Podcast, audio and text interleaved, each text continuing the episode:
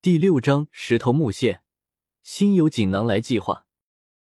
这个狸猫精是害人的，因为他和我们村里人有仇。有什么仇？和什么人有仇？这里还有个故事，有点跑题。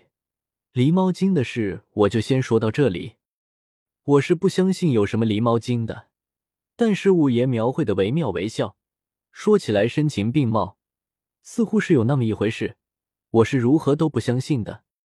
题归正传，松林哑巴吃黄连不是没有原因。晚上动静太大，去谁家院子里探，他还要告知村里人，村里人能不说吗？再说也会眼红啊，所以就传说去了。别人说三人成虎，嘴巴无形之力，劲儿大的很。几天后，松林他们就和一个外村的盗墓队在晚上打起来了。瘦猴和松林不让外村人再来探墓，外村人当然不依。凭什么？这里是国家的土地，又不是你松林和瘦猴的。言语不合，大打出手。松林冲在前面，还去缝了几针。听说对方也有人受伤，头破血流。后来证明，松林这几针缝的值得。自此，外村人都不来了。我们村的盗墓队平静了几天，又开始独家探墓了。此后过了大约一个礼拜，在我们村后面的一块六亩大的庄稼地里，松林他们探到了石头，而且是一圈，大约五六个平方。松林和瘦猴喜出望外，挖了一个晚上，看到一块大石板，石板缝隙都是铅罐，严是合缝。四个人犯了难，瘦猴说要用炸药，松林说万万不可。先不说动静太大，引人注意，关键是破坏东西。如果里面有好玩意儿，不是掉的大。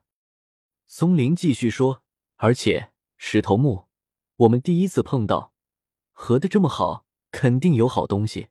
说完，脸上无声的显出一丝狡黠来。松林以前做过石匠。说实话，我们村男的几乎都做过石匠，这个煤矿有关系。煤矿最早不赚钱的时候，井下都是用粗大的松木支顶，俗称摇柱子。靠近山的村民就去山上偷砍松树，都是生长几十年的老松。那时候公安局天天晚上加班到山里逮人，抓住了也不怕，因为去的是乡镇派出所的，一看一扯。八九不离十，基本能拉扯上亲戚本家，所以屡禁不止。后来煤价上涨，煤矿发达了，井下窑柱子出事太多，还用液压顶，还开始用石块砌顶，砌过后光滑像山洞一般，塌方基本绝迹。这样石头的需求大大增长，村里人都去山上打石头，石头打成三十公分高，长短皆四十五公分的豆腐块。有那么一段时间，石头打得十分疯狂。我们村后的山像日本鬼子炮轰炸过一般，山顶直直下降了好几米。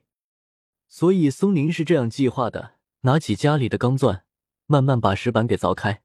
其他人都叫好。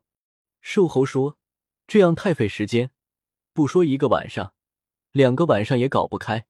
时间长了，还不被人发现了。”松林觉得说的有道理，眼珠一转，说：“把我哥哥也喊来，人多了一起凿就会很快。”瘦猴说：“放屁！